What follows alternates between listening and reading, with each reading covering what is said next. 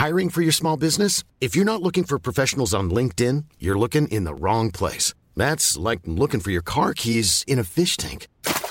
LinkedIn helps you hire professionals you can't find anywhere else, even those who aren't actively searching for a new job but might be open to the perfect role. In a given month, over 70% of LinkedIn users don't even visit other leading job sites. So start looking in the right place. With LinkedIn, you can hire professionals like a professional. Post your free job on linkedin.com slash people today.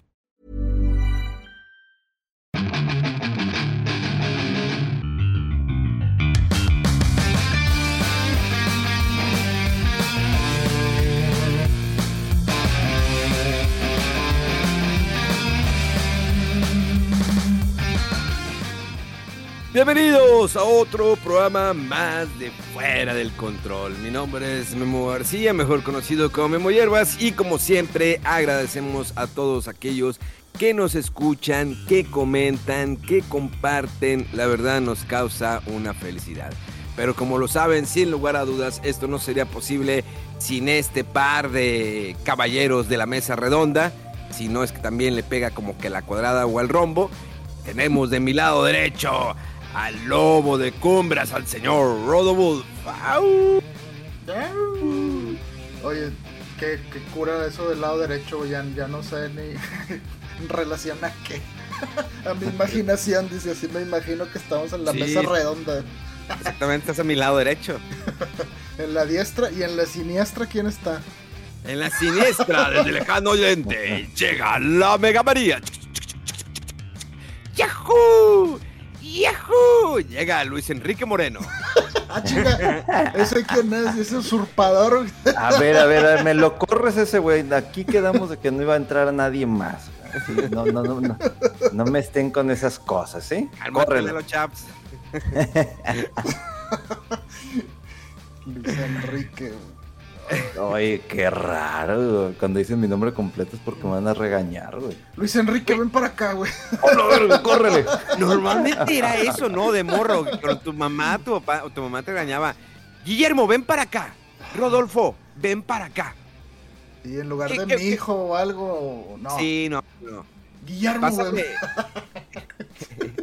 Guillermo, ya te dije que dejes el de este. El de este. El de este. No nos tocaba eso que la mamá dijera. A ver, pásame el de este que está en la, en la de esta cosa. Ah, sí. Bueno, más mi abuelita, güey, pero estaba cura eso. Ahorita que ya no está, eh, me acuerdo de ella con esas cosas cuando se le uno las cabras y a ver, el- la de esta, hombre. La... La de esta. Ahorita te dicen, ábrate la de esta, ándale ya. La chela, hombre, sí. Sac- sa- sácate la de esta. Ah, la Nintendo 3DS. Ah. Exacto, Exactamente. ¿Cómo te regañan a ti, eh, Mega? Mira, o era por medio de un cinturón o por medio de una chancla, si no respondía. A tiempo o hacía alguna travesura. No Es que- hacía muchas, pero las que hacía tenían el sello. Es que, es que está bien curioso, ¿no? Los papás de la vieja escuela era a punta de madrazos, eh, por no decir casi a punta de vergazos, pero era el chanclazo, el cinturón, o lo primero que eh, tuvieran a la mano, ¿no? Mis padres er- era lo mismo. Bueno, mi papá era mm, con la mano limpia el madrazo. Pero eh, mi madre sí era la chancla o el cinturón. Y le, coment- le decías, oye, es que no me puedes pegar, yo puedo hacer lo que yo quiera, soy tu madre. Y el ras, el cintarado. Y está bien curioso que eso ahorita está súper, pero bueno, en- en México todavía sigue, saben, porque pues es México, ¿no? Aquí abrazos, no balazos. Pero en otros países, por ejemplo, en Canadá está prohibidísimo, no puedes tocar a tu hijo. O sea, no puedes. O sea, si no vas al bote, no puedes tocar a tu hijo. O sea, no una nalgadita, no una nada, nada, cero. Eh, y dices, ah, caray. Digo, no es como que esté yo a favor de que los golpes educan a la persona, pues no, pues no son animales, ¿no? Pero los padres, eh, nuestros padres crecieron así, porque sus padres y los abuelos y tatarabuelos, todo era punta de golpes, porque era como dicen, es que así va a entender.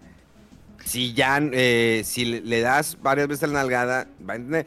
Pero bueno, había casos, ¿no? Eh, que por más que les daban marazos, nunca entendían Y siempre lo veías en los chavos conflictivos, ¿no? En la primaria, en la secundaria. Esos que terminaron mal, ¿no? Recuerdo. ah, Bueno, Rolfo, ¿te acuerdas de un chavo este. En paz descanse, ¿no? Se llamaba, creo que César. Era muy rebelde el chavo y hace unos cuantos años, ¿no? Ya más, hace.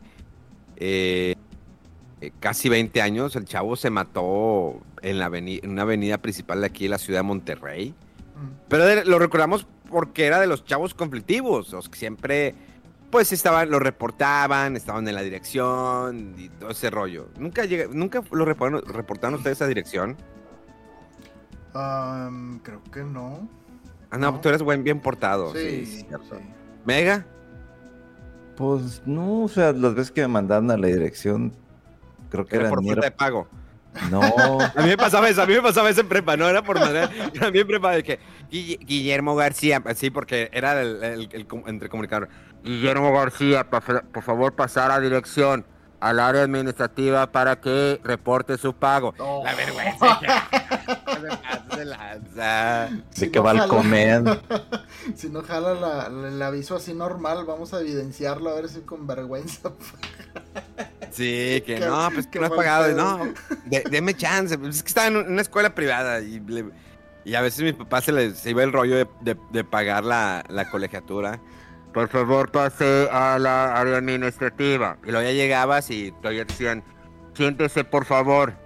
Y ya sentabas y de que, no, pues que no he realizado el pago. Y pues, ¿qué van a, se van a sacar o qué? No, no, no, pues más, pues para que realices el pago. Y, para eso me habla. ¿Y crees que, cree que yo traigo aquí el dinero en la cartera? Para empezar, ni cargo cartera.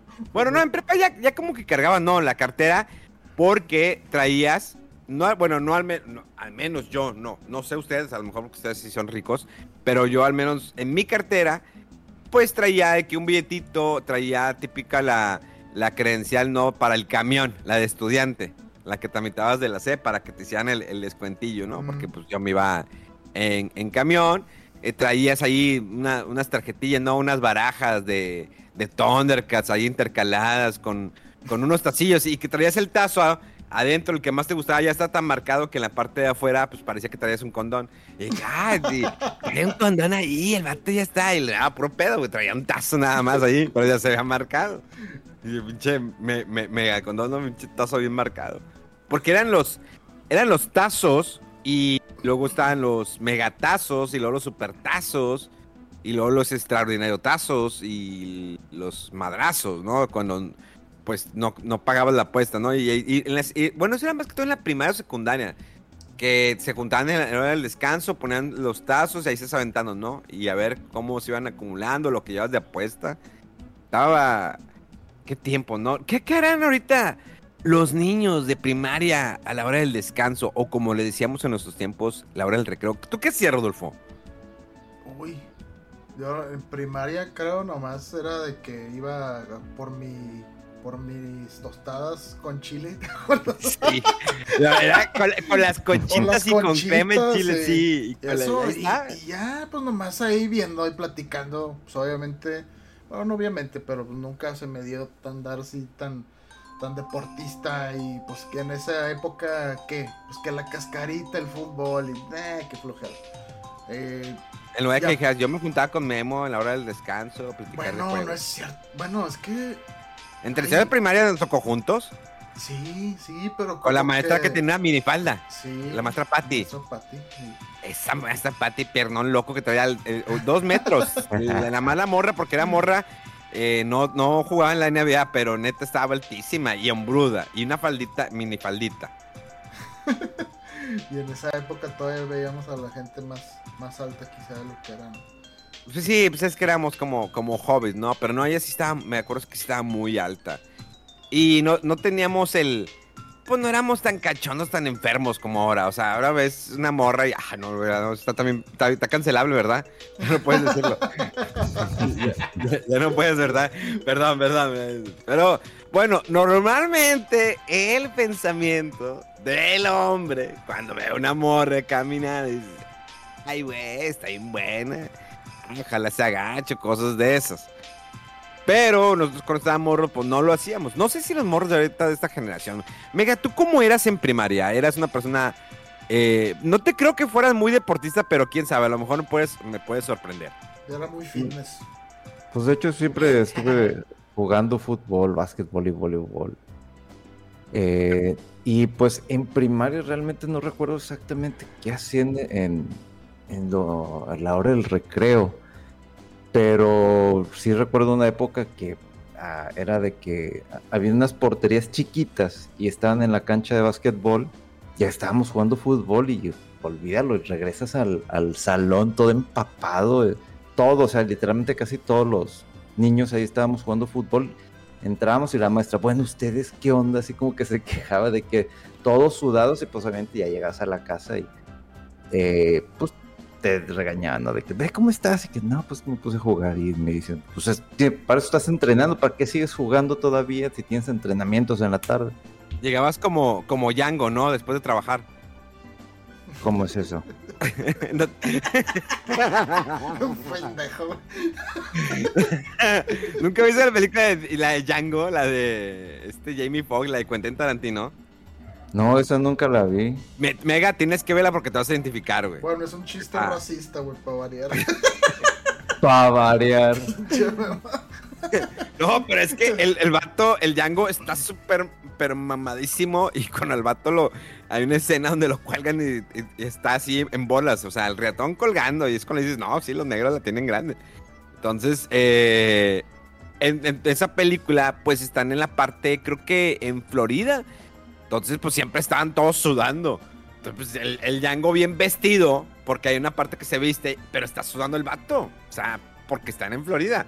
Vela la película. La neta, su fotografía, las secuencias de acción, todo está bien chido, la neta. La vas a amar, mira. Neta, es una película bien, bien riata. Date la tarea, te la voy a dejar de tarea esta semana. Ya te aventaste Spider-Man. Bueno, ahí te, dejo de tarea eh, la de Django. Aparte que el soundtrack está muy bueno. Sale Leo- Leonardo DiCaprio. Obvio sale Samuel L. Jackson, motherfucker. Eh, este el ganador del Oscar. Que de hecho ganó dos Oscars como actor de reparto por dos películas de, de este. de Tarantino. Fue la otra. ¿Cómo se llama, Rolfo? La otra de, de Tarantino. ¿Qué? ¿El Christopher Waltz cómo se llama? Sí, ándale, Christopher Watts. Sí, Por ese la de señor. Glorious Bastards. Es que en esa Esa- Inglorious no manches. ¿Tú la viste esa de Inglourious Bastards, Mega? Tampoco. No, me Mega, ya tienes doble tarea, carnal. El Inglourious Inglourious Bastards es un peliculón también, muy buena. ¿Cuántas de Tarantino has visto? Híjole, ya me da miedo. Kill Bill nomás, yo creo. Kill Bill. Sí, nomás. Y, este, la verdad no me acuerdo cuál fue la última que vi de Tarantino. Capaz si fue la de Kill Bill, capaz. Pero no, ahorita no me acuerdo exactamente. Porque mira, había una vez en Hollywood, muy buena película. La de, esta también de los ocho más odiados, buenísima película del western, porque le gusta mucho Tarantino. Django sin cadenas, muy buena, basados en Gloria. Eh, em, también tiene, ¿cómo se llama esta? Bueno, están las de Kill Bill, ¿no? Volumen 1 y volumen, volumen 2. Eh, obvio, Pulp Fiction. Pulp Fiction, si la viste, ¿no? Ah, eso sí. Eh, está Jackie Brown, que no es de las que me gusta mucho de Tarantino. Eh, está regular zona. Creo que para mí, mi favorita de toda la vida, Perros de Reserva. Muy, muy buena película. Y sin embargo, este hombre ha estado eh, involucrado en muchos proyectos. Ha dirigido capítulos de series también, ¿eh? No se crean, nada más eh, eh, en, en cine, sino dirigió un, un capítulo de CSI. Creo que el capítulo más violento y más fuerte de CSI fue de este Tarantino. Pues sí, no, no se puede esperar menos, ¿no? Fíjate, a mí la creo que más me gusta es la de Bastardo sin Gloria. No he Ah. visto la de Jackie Brown, pero no he oído tampoco muy buenas reseñas, entonces dije, no, no se me antoja mucho. Sí, no, está... Sale ahí Michael Keaton, de hecho, en, es- en es- en esa, en esa película. Mm. Eh, pero sí, te digo, no está tan buena. Eh, pero sí, ya tienes ahí la tareita de Bastardo sin Gloria y la de mm, Django, Mega. Cualquiera de las dos. Neta, vas a decir, Memo, eh, esta, pónmela en la esta. Eh, Porque sí está muy chida. La neta, la neta- la, neta la, la vas a disfrutar eh, bastante. Creo que sí. y los, cuando yo en la primaria pues, jugaba, casi no jugaba, era, trataba de juntarme con Rodolfo, pero siempre me ignoraba. La, ya ves, ¿no? La gente elitista, ¿no? No la gente blanca superior. Nada más se juntaba con el otro güey, como, no me acuerdo cómo se llama. Este, el Adalberto. Que apa nombrecito, ¿no? El Adalberto. Eh, y después creo que después llegó el, el Solecito. Sí, este, Rodrigo. Bueno, es que yo lo conocía en primaria, pero pero cuando tú lo conociste fue en secundaria, porque ya estaba ahí. Pero Porque rompió el cristal. Ah, que dale con eso el cristal.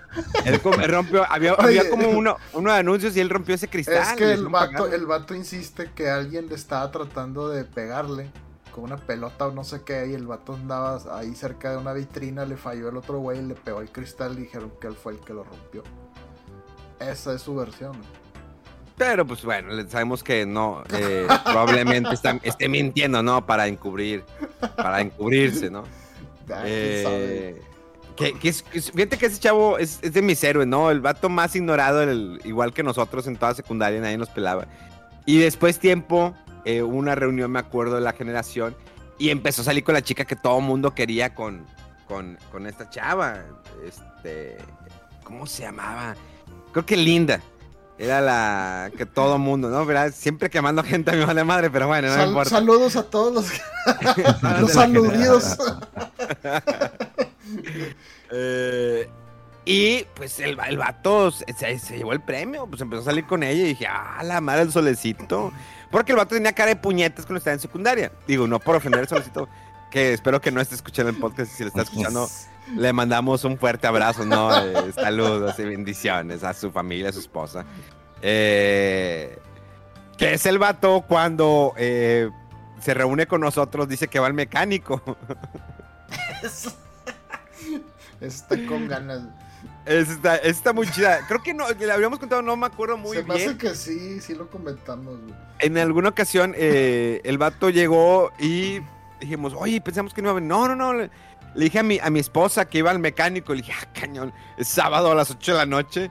Y luego, que sí, sí, no, no te apures. Y ya empezamos a, a- estábamos tomando unos alcoholes, tranquilamente, unos daiquiris, eh, cositas así pequeñitas, ¿no? Sin tanto alcohol. Y ya después se puso medio intenso el rollo. Pero eh, le dijimos, oye, pero ¿qué, qué, qué vas a decir cuando llegas a tu casa? De que, no, no, pues que me eché unas chelas con el mecánico. Y que eran las 11, las 11 de la noche. Y le digo, eh, güey, ¿no crees que tu esposa empieza a dudar de que, pues ya son las 11, pues que tanto, qué está haciendo con el mecánico? ¿Están este, desarmando carros o qué veo? Se le está, se le está, se le- le está haciendo un blowjob para, para pagar o qué o qué. Están checando la transmisión o algo. No, digo, a lo mejor está, va a pensar algo peor la esposa en lugar en lugar de que nomás digas "Esto es una reunión con amigos. Pero nada, quién sabe, güey. Digo, la verdad es que cada quien se torea su eh, ser, eh, como dicen, amado, significativo, güey, como ya le sabe, güey, porque sí lo hay gente muy muy extraña, muy intenso con eso de que no, que me dejaste o los permisos o no sé. Y me dejaste tú. Oye, hablando de permisos, el Mega, el Mega no estaba mamado así cuando estaba en carrera. O sea, Mega empezó, después de que terminó carrera, le dio el, el- el rollo del fitness y el vato se puso a marcar. Y bueno, eh, hace tiempo estaba recordando videos de Desvelados Tweetcam. Para los que no conozcan, es un programa con el que comencé en la televisión aquí en Monterrey, donde reuní a diferentes personalidades del medio. eh, sí, del, del medio de, de los amigos. Eh, y se me ocurrió, pues, era un programa de 5 horas de videojuegos. Y cuando Mega, yo le hablo a Mega, Mega era el correcto. Mega era el, el vato mamado, alto, bronceado, de pelo corto, bien rasurado, de lentes. Y ahí estaba. Casi no hablaba, porque todavía era temeroso. Ahorita no, ya el vato. No manches, no, lo saca, no le Te sacas el suelto la lengua. Ah. no le sacas el pito de la boca, güey. Así, güey. ¿Qué es eso? ¿Eso qué fue, güey? ¿Qué es esa expresión para decir que habla mucho, güey? No le sacas el pito de la boca. No sacas el pito de la boca, güey, Porque siempre está mamando y mamando.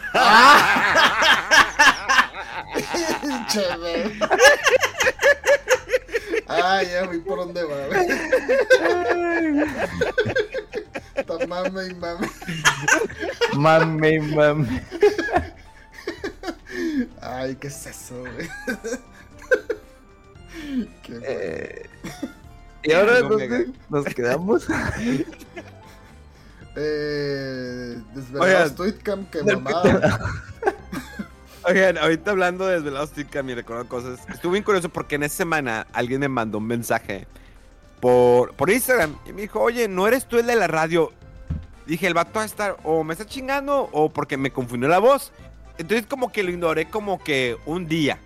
Y luego dije, porque pues, había más mensajes. Dije, bueno, vamos a ver qué pedo. Dije, a lo mejor me quiere madrear, no sé. Porque siempre hay raza que me quiere madrear o me avienta ciertos mensajes o ve este TikTok, no sé. Pues me pongo a ver el TikTok y resulta que era un vato, eh, era un- como que va en un Uber una chava y el otro carro se le está mentando a la madre del Uber y la madre. Y yo de que pues, pues no, no soy. De repente como que vi dije, ah, chinga, se parece mi carro. Pero ya cuando sale un pelado, este, todo feo, bigotón y mentando a la madre al otro güey, ah, cabrón. Pero me le puse un poquito más de atención al eh, sonido de fondo y el chavo del Uber estaba escuchando nuestro podcast mientras estaba peleando contra el vato de lado. What? Y yo comenté, o sea, dejé un comentario en el TikTok y le dije, ah, mira, esa es, mi voz, el chavo está escuchando mi podcast. Y, lo me- eh, la, y la chava me responde la del TikTok, la dueña del TikTok. Me dice, ah, yo iba en, en- en el Uber, digo, eh, yo estaba es- escuchando que él como que puso la radio, pensé que era radio porque escuchaba un programa y estaban platicando varias personas. Y, pero pues qué mal, ¿no? Que pues se manche con lo que está sucediendo el otro señor y lo, no, pues sí, pues ni rollo. Pero pues qué chido, ¿no? Saludos, saludos y ya. Saludos. No hubo follow back porque pues dije, no. Eh, digo, pues hay que respetar, digo, pues porque el TikTok, el TikTok creo que se hizo viral. Ya sabes, aquí cualquier cosa se, se vuelve viral, ¿no? Vatos colgados, eh, Lady Tepito. eh, pasa, había, un TikTok que, eh, que vi de una chava que estaba bien enojada. Hay cuenta Mega Man cuando se enoja por cosas que le hacen, que dice, es que no es justo, o sea, no.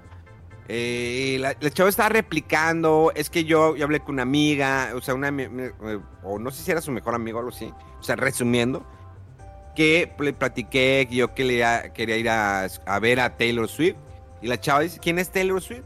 Y la chava, ¿cómo que no la conoces?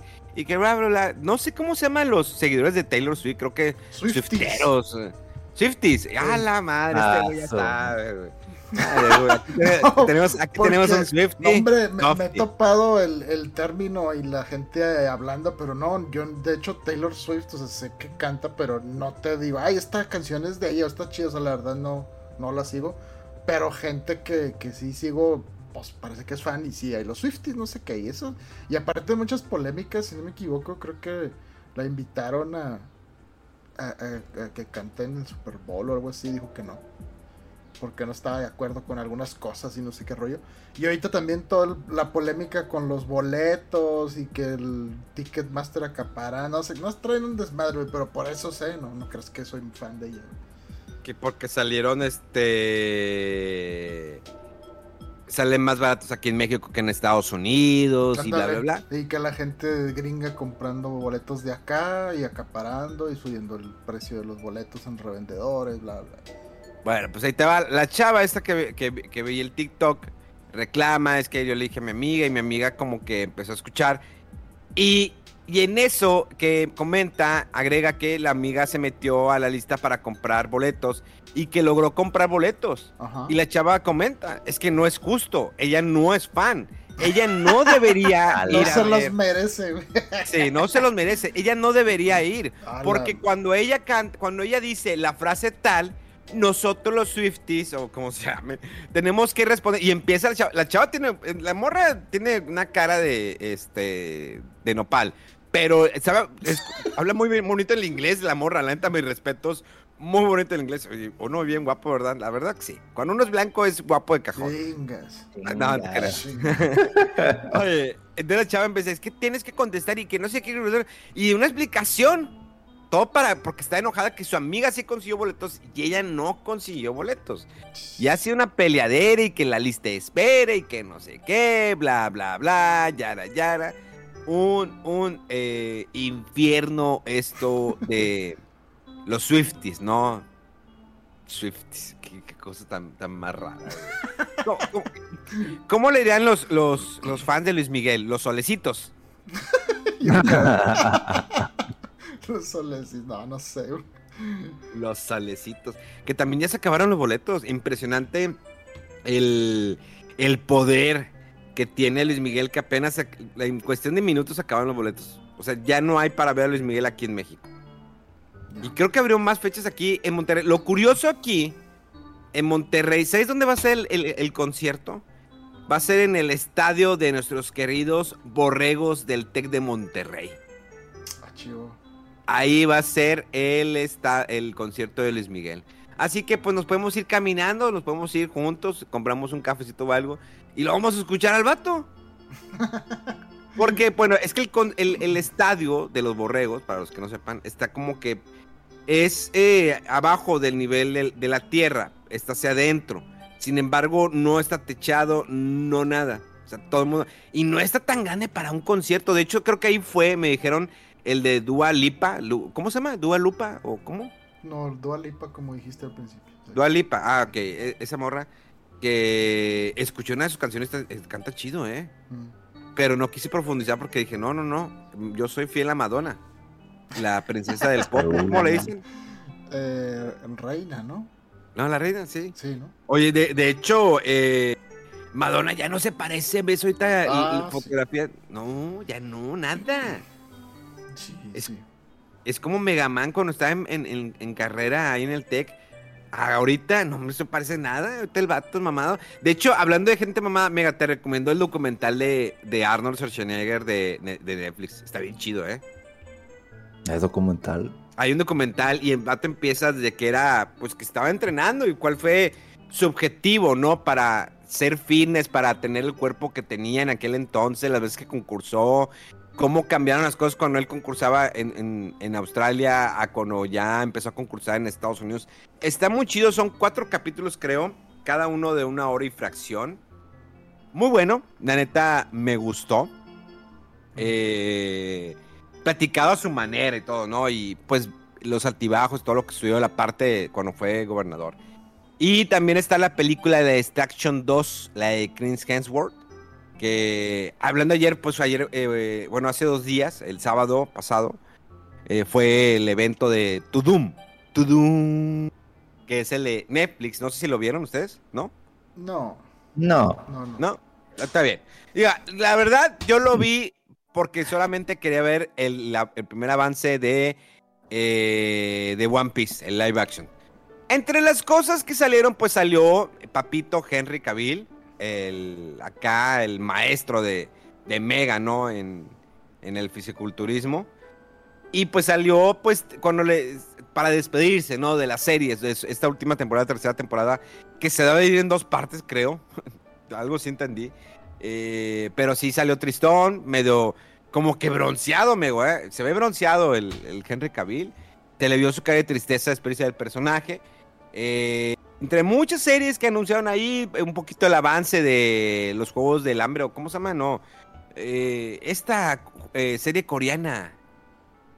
Es Mm, la que fue un exitazo en Netflix, una de las más vistas. el juego del calamar. Ándale, el juego del calamar. Ah, Eh, un pequeño avance de quiénes van a ser los nuevos protagonistas. No creo, no, no vi fecha en ninguna parte.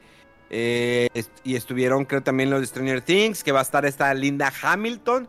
La de Terminator ahora se eh, entra a la serie de Stranger Things, que creo que es la última temporada ya. según.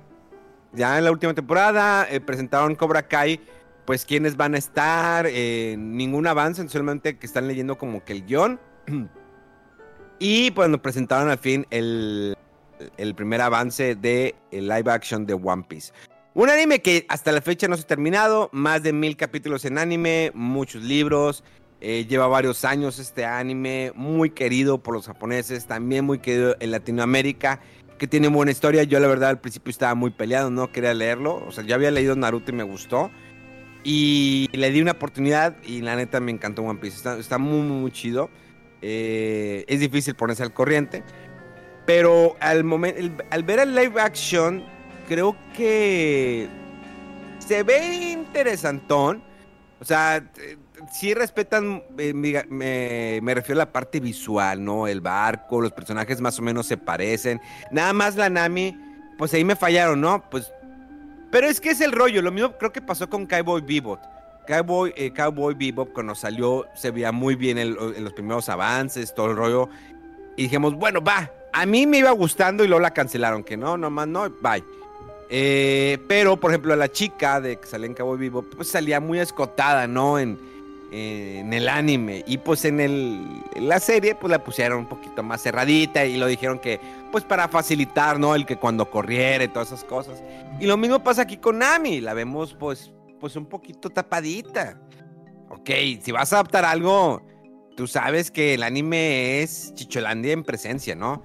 Lo, el furor ahí es mostrar chichis. Y si tú no muestras chichis, no va a funcionar. Está muy cancelable mi comentario, ¿verdad? Sí, y me está recordando la plática de la sirenita también. Eso no me lo toques, güey. Porque no, no está bien. Eso, eso no me las toques. las de estas. Las, de estas. Las de estas. Las de estas, me, las de estas me las respetas. Ah, pues realmente, o sea, se ve curiosa. Digo, pues está bien. Eh, Vamos a ver cómo le va a este live action. Esperemos que no le pase lo mismo que Cowboy, Cowboy Bebop, que apenas salió y el, eh, creo que los 3, 4 días fue con el de que no, ya vamos a cancelar. Ni siquiera le, dijeron, le dieron tiempo de respirar a la serie. Eso es lo triste. O sea, que, bueno, vamos a darle un mes, dos meses. No, ¿sabes qué? Cancelable. Ya, bye. Eh, pero bueno, ese es el riesgo, ¿no? No, creo que no ha existido un live, action basado en un anime que sea exitoso. Porque tenemos la película de Cabello Zodíaco, pues que fue mala. Tenemos mm. Death Note, mala. Ghost in the Shell, a mí me gusta. Trato de no compararla con el anime porque sí podría decir que es muy mala. Pero a la gente no le gustó. Pero Scarlett Johansson en Ghost in the Shell, híjole, ¿tú la viste, Mega? Eso sí la vi, a mí también me gustó. ¿Verdad que se ve bien bonita y el cuerpazo y todo? Es que fíjate, el problema con eso es que Ghost of the Shell y Cowboy Bebop son animes de nicho. Entonces, como es de nicho, la gente es más tóxica. O sea, y pues acá en One Piece no he visto así tanto comentario tóxico, hate, así de que ojalá se mueran y No, no he visto nada de eso. Entonces probablemente sí tengo un poquito más de oportunidad, pero pues haz de cuenta que si hacen Evangelion y no les gusta a la gente, lo matan desde el primer día también. Entonces, a ver, a ver cómo le va a One Piece, digo, no, no es, no, digo, no es como que me llame mucho la atención porque no he visto ni el anime, intenté de que me puse a ver 10, déjame ver cuánto, 900, nada, adiós, olvídalo, ni me voy a acercar a nada, adiós, cancelable todo, vámonos. Entonces, pues espero que le vaya bien eh, y que sea del gusto del fanático de One Piece, ya sea del manga o del anime, pero las otras, como eran más de nicho, ahí la gente despotricó y escupió sangre y veneno. Pues ya sabes cómo son. Sí, definitivamente. Eh, ahorita que decía el Evangelion, yo creo que sería súper imposible y delicado hacer Evangelion, eh, sobre todo porque va a ser por uso de computadora. Y hablando de uso de computadora, hace poco me puse a ver la de. Eh, la de Avatar, la segunda parte. Nunca, no, no, la había visto cuando se estrenó, pues nada, no la quise ver. Dije, Mira, no me aventé las tres horas y fracción de seguido, le iba adelantando. La neta es que cuando ya son películas así y que no es mi gusto primordial, pues ya le adelanto. La neta es como que me da igual, porque ahorita, pues ya como entre uno se hace más viejo, pues trata de, de, aprovechar más el tiempo, ¿no? ya no lo voy a aprovechar, no voy a aprovechar tres horas de mi vida viendo Avatar. La cual visualmente se ve increíble, se ve hermosa eh, la neta, sí hay un balance muy bonito entre lo real y lo irreal. Eh, mi respeto a James Cameron. El guion, ya, la, historia ya la he visto en, varias partes. Ya no es algo nuevo de que el vato que se revela y viene el que. No es nada nuevo. Sin embargo, pues la cuestión me puse a ver un poquito detrás de las cámaras. El, crear todo ese mundo, crear, la, eh, digamos, otra eh, pues no otra raza, sino que era otro clan, ¿no? De, de los mismos, otro clan, eh, otras especies. De repente yo me perdía, no sabía que era real. Creo, creo que todo es, casi la mayor parte es computadora, pero de ver algo así como que era, decía, wow, neta, neta, mi respeto, James Cameron. Y ahora, pues ya retrasaron todas las películas, incluso las de Avatar, creo que también las de Avatar se retrasaron, pero esto es por la huelga de guionistas, que ya lleva rato, no sé si ya se resolvió, todavía no se resuelve, Rolfo. Eh, no sé, yo también me quedé que hace unas semanas estaba todo ese eh, problema y que varias series o películas se retrasaron justo por eso. Porque sí, entonces afecta en todos lados a películas y series. Y pues sí, sabemos que está bien matado, según sobre todo en, en televisión, de que empiezas a hacer una serie y empieza a pegar y estás una semana y otra semana y otra semana con semana eh, ideando cosas, escribiendo cosas y bien matado. Y pues digo, la verdad no sé, no he, no he seguido tanto el, la última este, pues, pelea o batalla que están ahí este, queriendo eh, sacar los, los, yo creo que son los sindicatos de guionistas. Eh, pero sí, pues tengo entendido eso, que son jornadas ahí muy matadas y que tú digas que están así muy bien pagados, ¿no? Y sobre todo creo que es el tema de, de, regalías, ¿no? Que no está muy, muy regulado, o sea, creo que, creo que algunos actores sí tienen regalías cuando se vuelve a retransmitir el, el capítulo por años o no sé cómo se maneje, pero los escritores no, entonces pues dicen que eh, prácticamente es uno de los motores de las series y películas y, sobre todo cuando son de, la, de tiraje largo y pues que no haya eh, mucha como pues no sé redituable o eso o, que tengan regalías más beneficio económico más allá del, del, contrato inicial pues creo que eso es lo que andan ahí peleando pero sí le afecta muchas series yo desde lo último que leí es que todavía no se había resuelto nada y pues varias series este películas pues eh, importantes eh, pues sí le pegó. Por ejemplo, la quinta temporada, estoy leyendo aquí de Stranger Things, la segunda temporada de The Last of Us, también a Mandalorian, y te vas que inclusive pues hasta la siguiente película animada, creo que de Spider-Man, eh, también le pegó. Entonces, no se ve para cuándo se vayan a poner de acuerdo, pero sí, sí pinta para un rato, no sé cuántos meses pero esto, esto sí afecta y va a generar mucha pérdida de billetes verdes para toda esta industria. No, pues los, los talk shows están, pues lo están repitiendo, porque pues, me, pues eran creo que cuatro o cinco escritores por, por cada talk show, la barra nocturna ¿no? de la televisión, CBS, ABC y DBC, CBC, todos esos. Pero bueno, Habrá, yo creo que también la, huelga de escritores le, pegó, ¿no? A la película de Flash por lo mala que está. Está entretenida.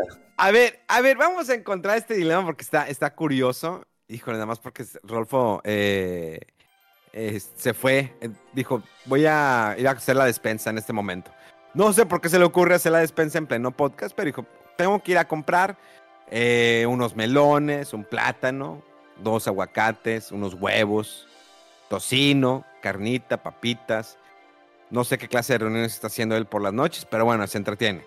Eh, Flash, eh, que ya le está pegando en taquilla, creo que no le va muy bien.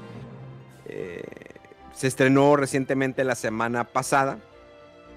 Y pues hay, hay críticas positivas, negativas. Flash eh, del martes, creo que se estrenó el martes, ¿verdad? Se estrenó el martes o el miércoles. Hasta ahorita en Estados Unidos lleva 64 millones de dólares y a nivel internacional 75 millones. El primer día, el 16 de junio, hizo 24 millones nada más. El segundo día, 15 millones. El tercer día, 14 millones. Eh, y el 19 de junio, eh, ya, ya, está marcando. Ah, bueno, también algunos países tal vez. ya lleva 19 millones. Entonces, ya empezó a un declive. Una película.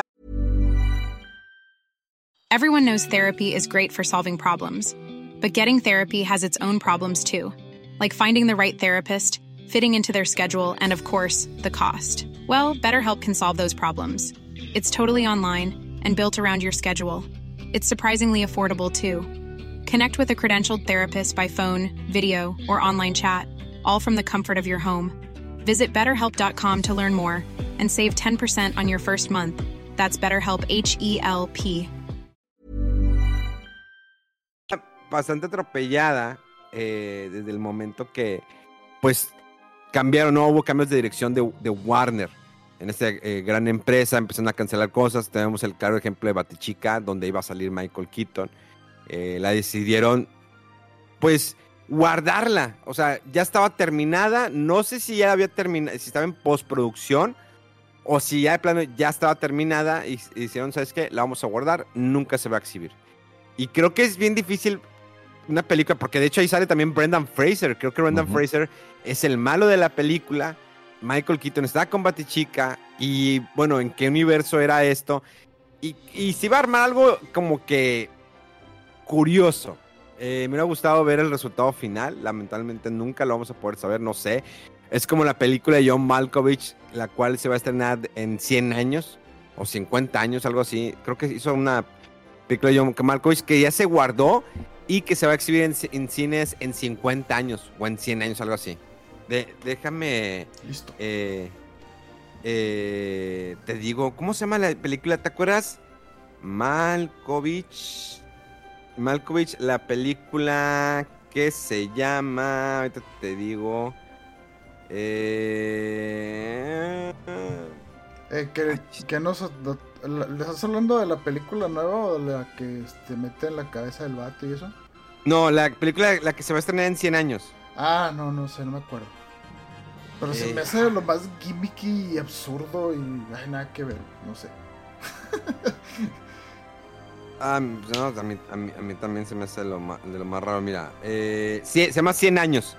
Ah, Se llama 100, a- 100 años esta película. eh, se va a estrenar en el 2115. O sea, la película se va a guardar. pero, pues ok. Ya ni la vamos a ver. Y quienes No. la vean no van a tener ni referencia del director, ni va a estar vivo, ni el actor, ni no, no entiendo qué. qué- La- es de, eh, de hecho, es de este. eh, la dirige Robert Ro- Rodríguez.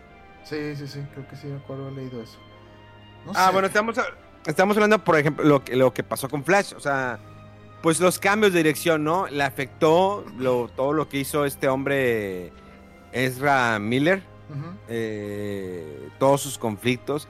Creo que son fueron cosas que le afectaron a la película. Y de hecho la película, como decía Megaman, es entretenida. A mí me entretuvo, me sacó lágrimas, claro que sí, ver personajes eh, icónicos como Michael Keaton, ponerse otra vez el manto del murciélago.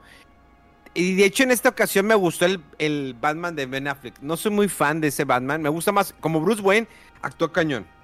O sea, muy bueno como Bruce Wayne Ben Affleck. Como Batman, eh, me debe. Pero como Bruce Wayne, hijo de su madre, es el Bruce Wayne perfecto sin dejar atrás a Michael Keaton. Entonces, su consecuencia nada más que empieza a ver desde el principio, a ver, ¿qué onda con los efectos de computadora? Esos bebés no se ven muy reales. Obvio que pues está cañón, digo que metas bebés reales eh, volando en un edificio. Pero ah, hay muchos efectos, realmente la mayoría de los efectos de CGI eh, de, generados por computadora no son muy buenos. La respuesta del director fue, es que lo estamos viendo de la perspectiva de, Sí. de Flash. Y, y, O y sea, la verdad, lo- lo- los fans la adoraron. Hay muchos fans que la adoraron. No, es que lo mejor y que no sé qué, bla, bla, bla. Lo entiendo. Como fans puedes adorar tu película y neta la, la tienes que apoyar. Mega. Fíjate, eh, entiendo el tema de, digo, es- es- creo que hubiese sido más fácil decir de que, bueno, pues las eh, esas escenas por computadora pues son complicadísimas, o sea, no hay forma de hacerlo tan, tan real. Yo por eso cuando lo vi dije, no, pues son escenas muy complicadas, no puedes hacer un bebé completamente o este o acá cuando ya está alterando el, el- el multiuniverso y todo eso, pues pues lo más sencillo es, pues son escenas complicadas, o sea, pues ahí sí una disculpa, pero si dices que es por la persona, dices ahí, güey, no, o sea, no. Ah, Yo leí eso así como que, güey, o sea, dilo- ve- Mejor no digas que- nada ya. No güey. digas nada, sabemos que fue- son unas tomas muy, muy complicadas, muy difíciles. Las, las ideas, o sea, est- están chidas el tema de la idea, pero obviamente desarrollarla, pues era- iba a ser un poquito más complicado, no hay problema. Pero pues escudarse de eso, pues está bien. Ahora, la película, a mí como tal, creo que hasta se me hizo un poquito más larga de lo que debía. Entiendo el conflicto que tenía este Barry eh, en cuanto a todo lo que está paso, pero no sé, como que había escenas que había de más, hasta que se entiende de relleno. Ya la parte final, pues ya se entiende, pero ya también todo es como que dices, ah, ok, listo, perfecto.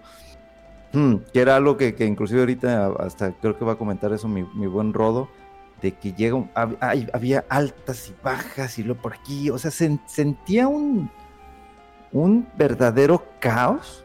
Y yo trataba así que, bueno, pues creo que es por ahí la idea, pero después, no, es que también hubo conflicto con qué dirección, qué guiones, qué no sé qué, qué el actor, y así como que de repente era un caos y dije, bueno, pues, digo, qué bueno que no se enfocó demasiado a algún cómic este, muy querido por, por la gente de DC, a los fans de DC o de The Flash también, pero sí sentí así como que entré a un tobogán y estaba así, en girando, girando, girando, y ya salí así como que, ah, ok, bueno. Eh, estuvo entretenido, el paseo estuvo entretenido. De aquí ya es donde empieza lo bueno.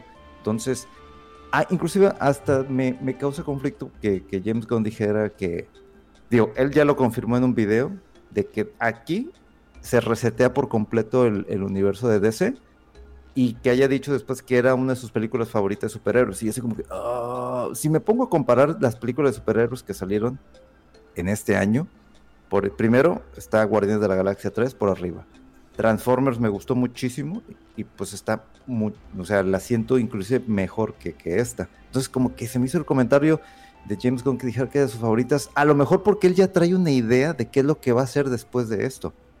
Y por eso dice, esto me va a ayudar a crear ya todo lo, lo que tengo, desarrollar las ideas o sea, de- de- del papel, llevarlo a, a la acción, ¿no? Pero de repente que voy viendo cosas de que la mejor película no es la mejor película. O sea, es una buena película, pero no es una gran película. Pues no sé, está. A mí, digo, yo sin tener mucha referencia, a lo mejor tan extensa como ustedes, de cómics y del material original, eh, me entretuvo mucho, se me hizo muy padre y entendía y algunos cameos que no me esperaba y, ay, mira qué chido esto y mira que el otro. Eh, pero sí, hay mucha polémica con la película. Eh, yo la verdad tampoco seguí mucho todo lo que pasó con este actor. Pero igual que cuando fue con eh, Johnny Depp y esta...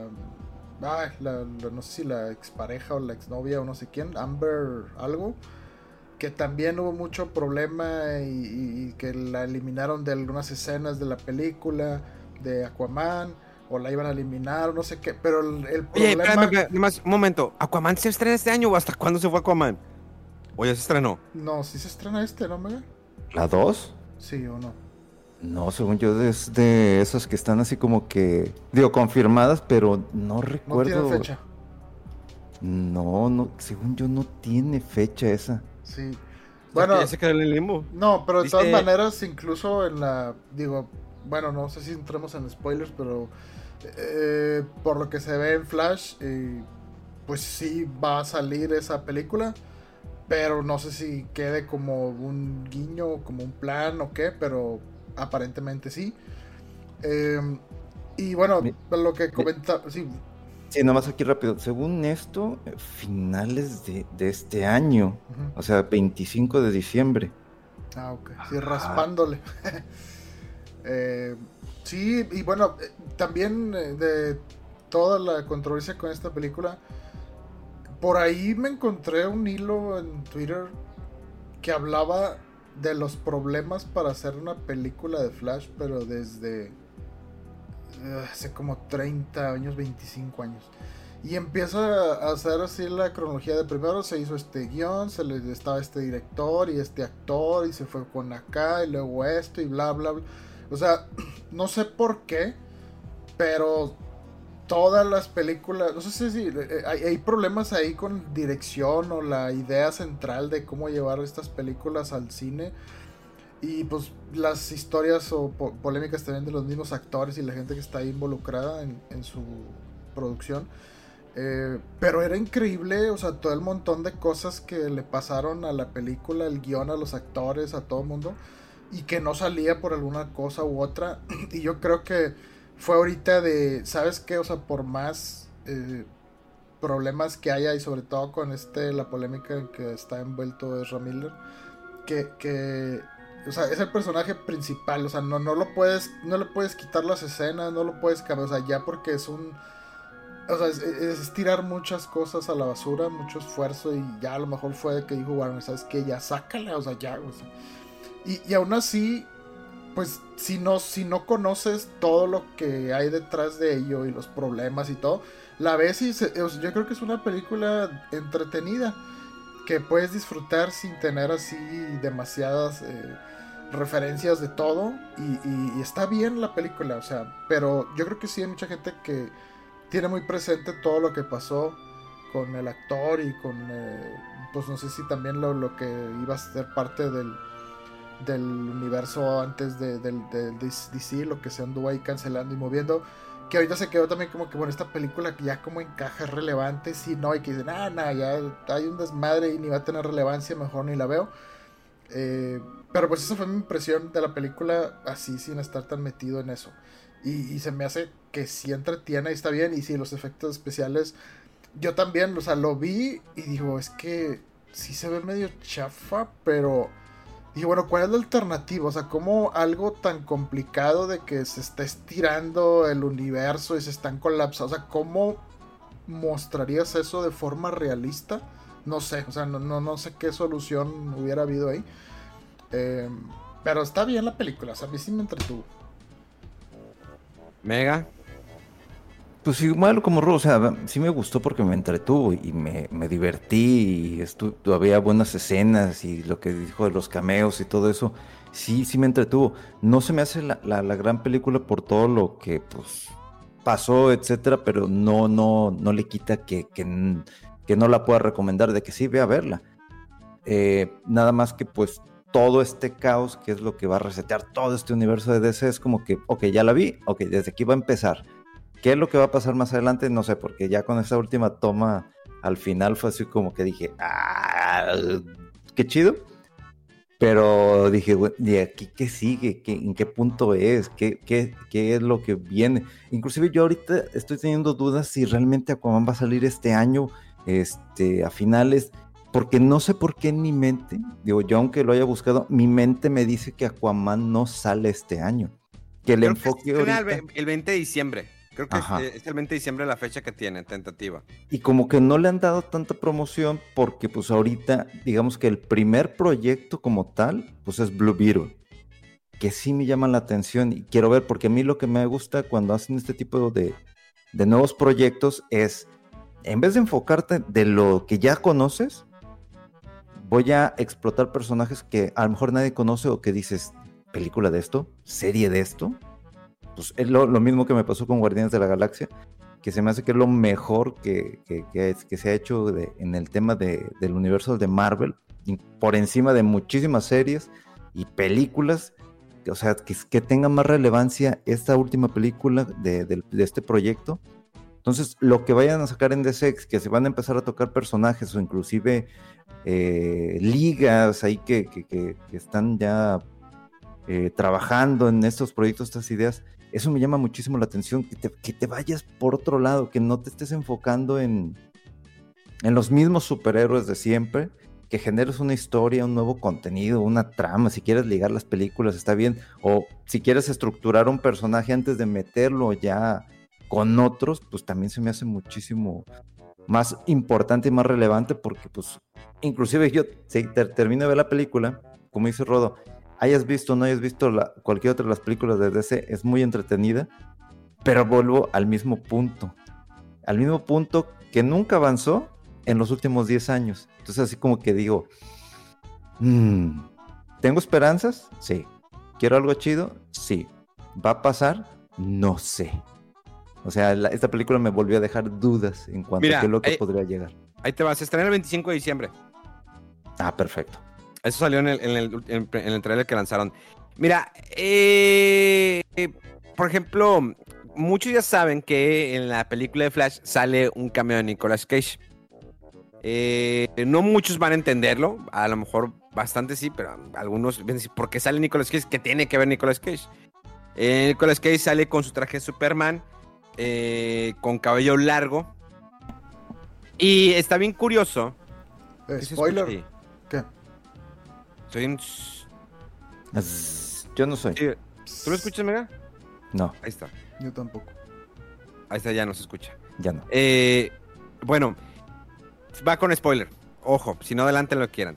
Eh, pero no, es que ya se ha mencionado antes que saliera la película que había un cameo de Nicolas Cage que estaba muy emocionado. Eh, bueno, sabía. ¿Eh?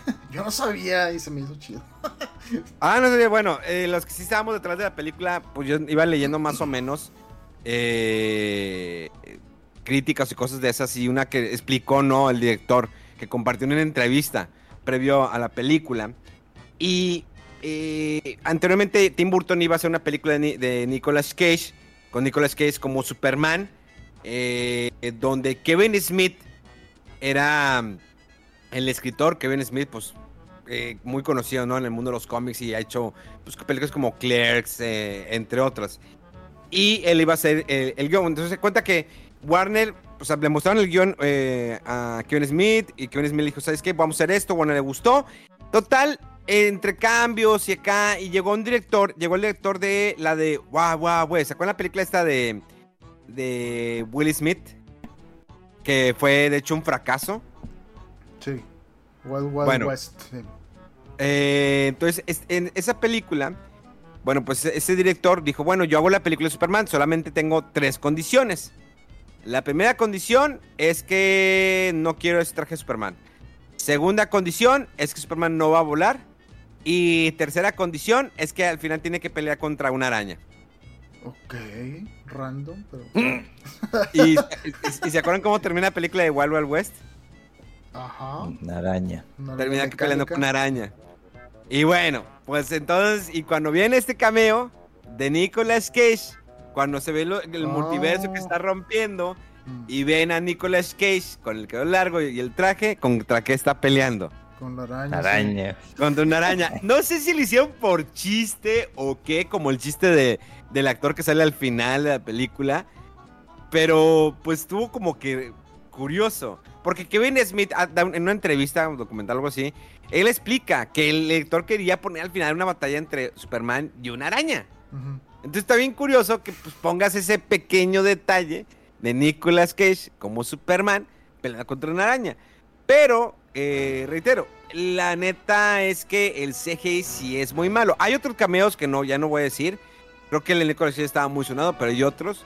Eh, para aquellos que no la han visto, digo, ya pasó una semana, si no la viste, pues mejor ni la No, sí, véanla. Yo no dije- nunca dije que la película era mala, dije, es entretenida. El guion no aporta absolutamente nada. Es como que al principio de que, a ver, ah, va a ser esto, ok. eh, sí, suena sencillo. Y de repente como que, bueno, pues veo que realmente pues no lo puedo reparar. Entonces voy a hacer lo que yo quiera otra vez de todas maneras. Entonces, ah, pues no sé por dónde ibas. eh, creo que faltó ahí un poquito de desarrollo de algunos personajes. El de Michael Keaton excepcional sus secuencias de acción. Son las secuencias de acción del Batman de Ben Affleck. Aclaro, no son las secuencias de Batman del 89. Eh, Yo pensé que la hicieron poner un poquito más lenta porque ya está grande. No, es el Batman de Ben Affleck, o sea, secuencias de cómic. Muy chidas, by the way, se ven muy chidas. El, bat- el, bat- el batiavión, me gusta eso de que gire el batiavión, pero se ve, me gusta que se ve muy mecánico, o sea, que está muy viejo, ¿no? Que no está tan moderno.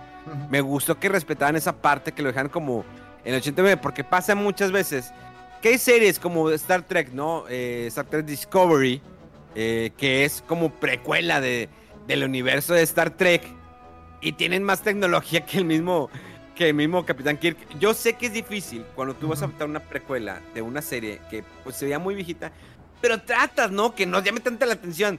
Pero si, para aquellos que han visto Star Trek Discovery, la, está pasadísima de lanza, pues es demasiado efecto visual y pues tú la compras con la, la Star Trek de Kirk y ay, hasta eso Gigi Abrams hizo buen trabajo ahí, no lo hizo tan exagerado para más o menos respetar un poquito. Eh, y aquí lo hicieron muy bien con Batman. El Batimóvil eh, se queda ahí, nada más lo muestran. Me hubiera gustado que lo hubieran manejado en algún momento, que hubiera salido en movimiento. La- lamentablemente no, pero bueno, ahí está. La Baticueva hay detalles que no quiero decir, que dices, ah, no te pases, ah, no manches. O sea, hay cosas muy padres de esos, esos detalles. Me gustó lo que el director cuidó eh, en ese aspecto. Sobre Super Chica, pues creo que está Está bien, o sea, la niña le echa ganitas al papel, le faltó desarrollo y tiempo. Lamentablemente le faltó mucho tiempo de desarrollo ese papel. No quiere decir que lo haya hecho mal, eh, pero no le dieron el, el espacio porque al final es una película de Flash. Eh, el traje me, se ve bien. No estoy muy fan del traje con pantalones, no es porque sea muy sexista o machista, lo que quieras. Pero pues el traje clásico de Super Chica, pues era la faldita, lo que quieras. Pero pues bueno, aquí eh, sigue siendo como de pantalón como lo hicieron al final de la serie de Super Chica, la cual ya la cancelaron. Y acabo de ver el final, dije, a ver, yo la vi en la serie al principio de la Super Chica y me estaba gustando. Y después empezaron a los cambios. eh, y luego le pusieron pantalones a Super Chica. Dije, bueno, a ver, vamos a ver. Y ahorita vi el final. Qué malo es el final de la serie Super Chica. Dios mío, qué malo. O sea, el ex Luthor me gustaba porque el ex Luthor es el que salía de hermano con Charlie Sheen en la de Two and a Half Men. Eh, me gusta cómo actúa como Lex Luthor, muy bueno. Pero ya que la hermana del ex Luthor ya tenía hasta co- como poderes y ya había como media docena de gente con poderes. eh, todos los amigos de, de Super Chica de repente ya tenían poderes. Eh, ya se vuelve muy mala. Entonces, volviendo a la película de Flash, entretenida. Vayan a verla, no la vaya, vela a ver, te vas a divertir, te vas a reír. Me gusta cómo madura este Ezra, el, el personaje principal de Flash, el Flash que nosotros conocemos. Me gusta cómo lo madura porque empieza a ser más responsable. Y en contrario del otro Flash que sale ahí, que yo usted ya lo veo en los avances, te empieza a caer mal, de la patada. O sea, dices, no te pases. Y al último te cae bien gordo el vato y dices, no. Y empieza como que a atar casos y a, a- a atar cabos, perdón, y entender algunas cosas y por qué el final. Pero, pues está bien. Veremos qué pasa con Aquaman. En Aquaman, pues vuelve a salir Ben Affleck, pobrecito Ben Affleck, que ya lo corrieron, pero pues sigue saliendo en todas las demás películas.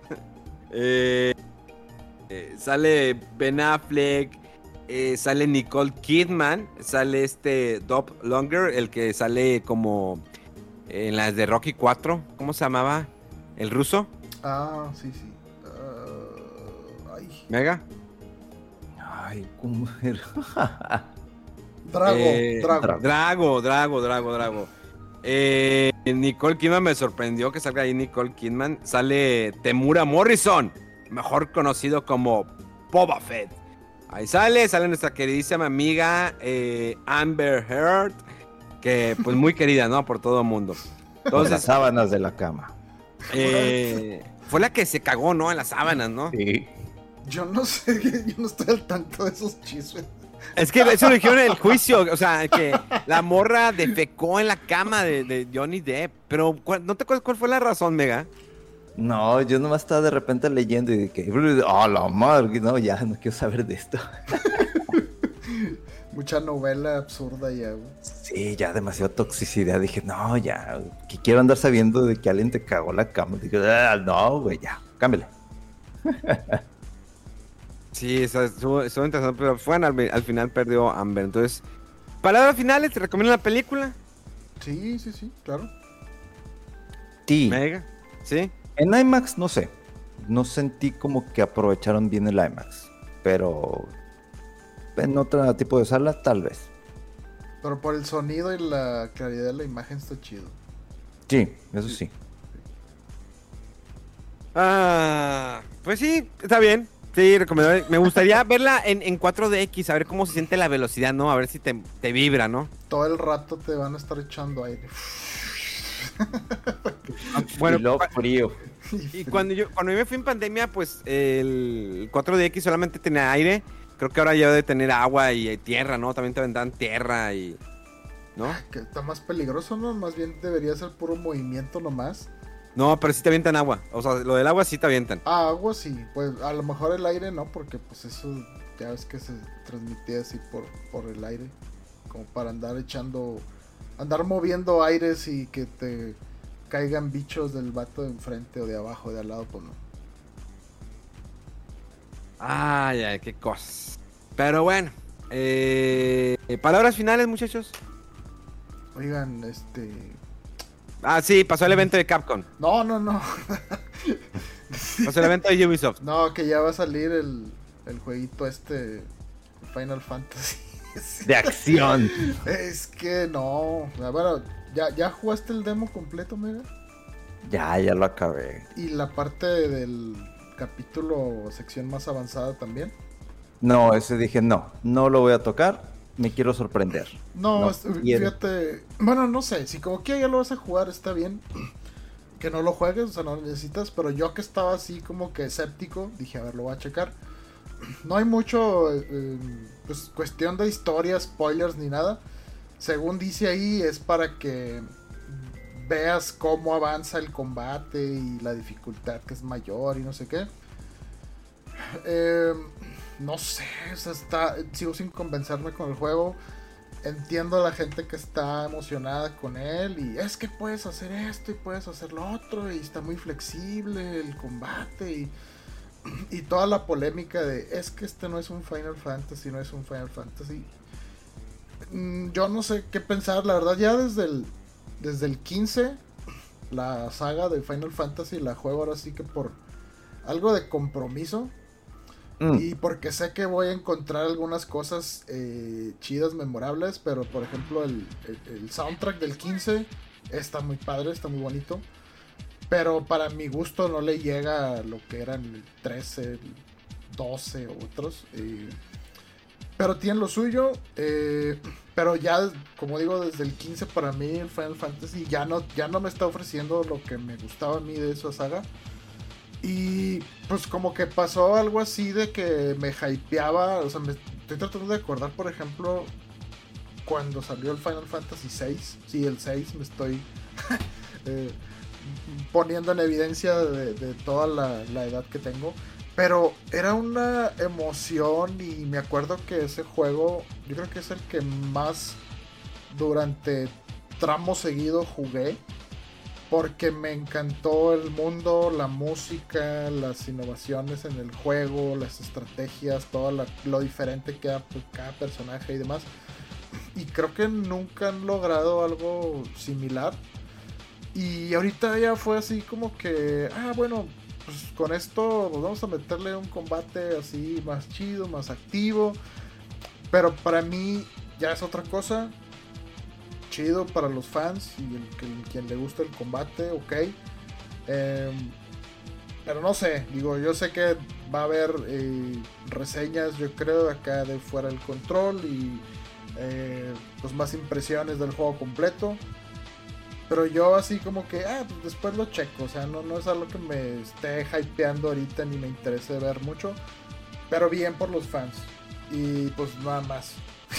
Quería hacer el comentario porque yo sé que ahorita toda la gente, o sea, yo, yo estoy sorprendido de la cantidad de gente que es que nunca me había interesado un Final Fantasy y este juego sí, no, es que la acción y es que sí, este va a ser mi primer Final Fantasy. O sea, veo así en Twitter comentarios así de mucha gente y pues digo, qué bien, ¿no? O sea, que, que si la intención del, de, de Square con este producto es vender así más a las masas y en grandes cantidades, pues tienes que quitar a lo mejor algunas cosas, cambiar algunas cosas que ya se sienten para algunas personas dirán arcaicas o los niveles de producción que el juego tiene ahorita ya no son compatibles con con algunas mecánicos, algunas tradiciones de la saga y pues bueno, si las tienen que quitar para porque ese es el objetivo ahora del de Final Fantasy, pues que lo hagan, ¿verdad? O sea, yo sigo viendo que es un producto bastante pulido, tiene mucha producción, dinero, eh, de, de- en cuanto a, no sé, las gráficas, la historia está padre, está chida. Em, eh, o sea, mi, mi- mi conflicto más grande es ese cambio ya que es un juego de acción y mecánicamente no se me hace muy, muy interesante. Pero sí, o sea, la, eh, la está. Mucha gente que está quedando impresionada, impactada con el demo, que para ellos es no, ya definitivamente estoy día uno con el juego. Y pues para mí, que digamos era un fan de Final Fantasy, no tan así, tan asiduo como a lo mejor Dragon Quest o algunas otras sagas. Para mí fue como que, eh, sabes que ya te fuiste por otro lado y ya, ya, ya me perdieron un poco. Nomás, Ah. nomás quería comentar eso. es que, es que, digo, la verdad, no, no, creo que no hubo muchas novedades en, en cuanto a videojuegos en esta semana. Y yo también, o sea, lo único que, que sí hice de nuevo fue checar el demo completo. Dije, es que antes de seguir con ese prejuicio o ese juicio, a ver, va a darle chance a ver si me cambia la opinión. Y pues no tanto, o sea, como comento, se me hace algo interesante, pero como que ya en otro contexto. Y pues nada más, pues, chequen el demo. Este, seguramente Mega tiene la opinión así más contraria. Ya lo ha dicho que le encanta el combate y toda la flexibilidad y quien está involucrado. Pero pues sí, fue así como que, híjole, ya de plano, a mí me perdieron con esta dirección del Final Fantasy. Eh, yo no puedo decir nada todavía. Eh, No. Ya el miércoles les- les doy mi reseña final. Eh, este, pues ya, ya llevo rato jugándolo, entonces, pues, pues, todavía no puedo decir nada. Eh, pero agradezco a Mega por sus comentarios y su hype. Esperemos que no se, no se decepcione. Nah, nah, que- no, qué chido. O sea, pues está bien. Mega es, digo, le gustan los de por turnos porque le fascinó Octopath Traveler. Eh, es fan falso de Dragon Quest, pero pues lo es. Le gustó Persona también, 5 y Shin Sí. Megami Tensei y todo. Pero también le gustan los juegos de acción y se entiende. eh, se entiende. Sí. Eh, ¿Jugaste Final 15 Mega? Sí. Y pues, probablemente le gustó. A mí es un juego que no, en lo personal me gustó. Está muy incompleta la historia, bastante lineal. Y me gusta más la precuela, que es una película del Final Fantasy XV. Muy buena, by the way. Creo que es de las mejores eh, producciones cinematográficas de, de Square Enix, ¿no? Eh, fuera de Advent Children, es muy buena. Eh, creo que se llama Kingslave, algo así. No me acuerdo muy bien. Kingslave, sí. Eh, buenísima producción. Y el juego empieza bien, se cae, no hay eh, trasfondo de los personajes secundarios. Después lo quieren arreglar con un DLC, pero no mames, o sea, ya como que, ah, déjame jugar un DLC para conocer a los personajes con los que ya jugué toda la historia y ya lo acabé. Nah, la neta no. O sea, ahí sí como que da un poquito de flojera. Sí. Me hubiera gustado más conocer los personajes, como por ejemplo el ejemplo que tú dices de Final Fantasy VI, que eh, tú vas conociendo los personajes de manera individual, se dividen en equipos, unos van por acá, otros por acá, luego se vuelven a unir, todo lo que pasa. Creo que Final Fantasy XV quiso replicar varias cosas de las entregas pasadas, como la muerte de Aeris, eh, hacerlo con, el con, con tal personaje, eh, como que separarlos y luego una tierra, y luego vino la oscuridad, y luego pasó el tiempo, te ves más grande, luego vas adelante, pero ya estás bien limitado porque no puedes ver cómo quedó el planeta, nada más puedes ir de que ya tienes que acabar el juego. No, pero es que quiero ver qué pasó mientras yo estuve en final. coma. Y yo, no, no, no, no, no, no nos lo siento, no me alcanzó el tiempo para, pues para ver cómo poner la ciudad como que destruida. Entonces, no, pues, ¿sabes qué? Vete al final. Pero es que si quiero ver a mis amigos, no, no, no, mira, eh, estos güey te van a estar ahí esperando, o sea, no, no hay pedo. Ahí van a estar. Sí, tú vete directamente al final. Oye, pero es que me gustaría pasar por estas cosas. No, no, no, no es necesario, carnal. La neta, no es necesario. Te voy a dar todos los elementos para que acabes el juego y pares de mamar. Hazlo de esta manera. Y así fue el Final Fantasy XV. Te digo, visualmente me gustó, tenía buenos, de- eh, algunas pistas musicales destacadas. El hecho del carrito que llegó un momento en que pues, ya ni te servía, ¿para qué? O sea, y luego querías ir a, una parte, pero tenías que cargarlo y no podías regresar otra vez porque ya había sido. ah. me acuerdo que hubo un box y me atoré, de la nada tuve que resetearlo. Eh, pero el carro sí estuvo súper. Pues no lo explotaron el carro. Sí hay partes que están destacables, pero como que todo es el círculo, ¿no? Es como. Este es la colonia, aquí va a ser el juego. Se acabó. La, la neta, las cosas no estaban una más lejos de la otra. Había un lago en medio con unos megadinosaurios ahí enormes. Eh, el castillo estaba en tal parte. Acá estaba la base, los bosquecitos, te para acá. Eh, las batallas tenías que irlas a buscar. ah, sí. Pero bueno, Sí hay cosas que me gustan del juego, como el final. Ya dije, ah, ya lo acabé por fin. Gracias a Dios, ¿no? Bendito sea. Eso sí, la mecánica, hija de su perra madre. Yo quiero que yo quiero volver a tener una mecánica como ella, qué bonita. Compré Yo pensé que ibas a decir la mecánica del juego y ya es con la mecánica mujer ahí de ah, Sí, no, la mecánica del juego pues es casi como un Kingdom Hearts. Y, y Final Fantasy es lo mismo. Es un Kingdom Hearts. Pero bueno, ya hablaremos de él más profundamente más adelante. Eh, eh, pero en fin, Capcom, ¿qué anunció? Eh, ¿Algo de Mega Man, Mega? Pues mira, así nomás de lo interesante es el juego este de Kunitsugami Path of the Goddess, que le gustó un chingo a Rodo. El Mega X Dive Offline, offline, oh, wow, oh, iOS, Android, wow, Steam, uh, chingón. El pase de temporada de Street Fighter 6, que ya se venía anunciado, el Resident 4 VR ya se había anunciado. Lo que me gustó fue la manera elegante de decirte, tú que estabas esperando algo de pragmata. Pues no, te voy a dar de manera delicada, caballerosa, este, eh, propia, de que no sabemos cuándo va a salir, pero pues seguimos trabajando, ¿no? Entonces yo como que medio como que, ¿qué? pero no me enojé. Estuvo muy triste todo el evento, o sea, que, lo más relevante haya sido eso, del, o sea, cómo anunciaron un retraso indefinido de un juego esperado.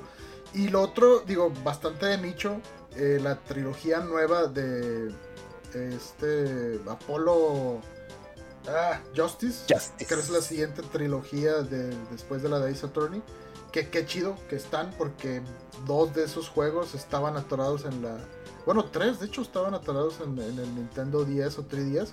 Y pues ya va a salir para los demás eh, sistemas, ¿no? Para, principios del 2024. Pero todo lo demás fueron puros reciclajes de, eventos y videos que se vieron en el Summer's Game, Summer Games Festival, en el evento de PlayStation, en el de Xbox.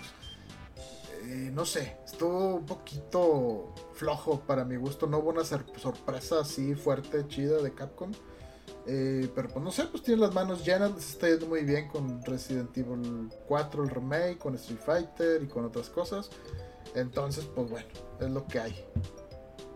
es lo que hay por el momento. Y digo, salió un poquito más allá el tema de Dragon's Dogma, pero pues no hay fecha. Entonces, quiero jugar Dragon's Dogma pero así como que, ay, es que no quiero regresar al 1 porque me voy a perder, o sea, me va a meter de lleno, entonces como que, no, quiero ya jugar el 2, no sé qué, y así como que no hay fecha, y ya, ah, que la canción, estos y sus no fechas ya me tienen hasta la madre. y ya es todo. Y ya, pues yo no tengo nada que decir del Final 16, ya hice el pre-order, entonces pues ahí lo, lo, lo platicamos. Ya dijo más con eso que yo. Este, ya. Bueno, señores, nos despedimos. Eh, sí, Ubisoft estuvo con su juego eh, Just Dance, como cada año. Eh, y pues ya. La verdad, ahorita no me interesa Ubisoft. No me está aportando nada en mi vida positivo. Más que otros Assassin's Creed. Un juego de Star Wars que a nadie le va a interesar, te lo aseguro. Pero se ve interesante. Se ve bien. ¿Eh? Se ve bien. Pero sí, hay, mucho hate, como siempre. Ah, o sea, bueno, vamos a regresar a los dramas de Twitter. Pero empieza la gente, no, es que ya no hay hombres en Star Wars o qué. Ay, güey. O sea, ya empezamos por ahí de que el problema es que es una morra, Pero bueno. Ah. Pero bueno, señores, eh, arroba fuera de control en todas las redes sociales, como siempre, ya se la saben. Arroba Rodolf, arroba mega-fdc por Twitter y en Instagram no tengo la menor idea cuál sea. Mega. Sí. Este. y pues bueno, nos escuchamos dentro de siete días con más pláticas y ya con nuestras primeras impresiones de Final Fantasy XVI. Que pasen un excelente inicio de semana. No se pierdan el programa Fuera del Control de Televisión todos los sábados a medianoche por el canal 6 de multimedios a nivel nacional y también por su canal de YouTube. La revide prosperar. ¡Vámonos!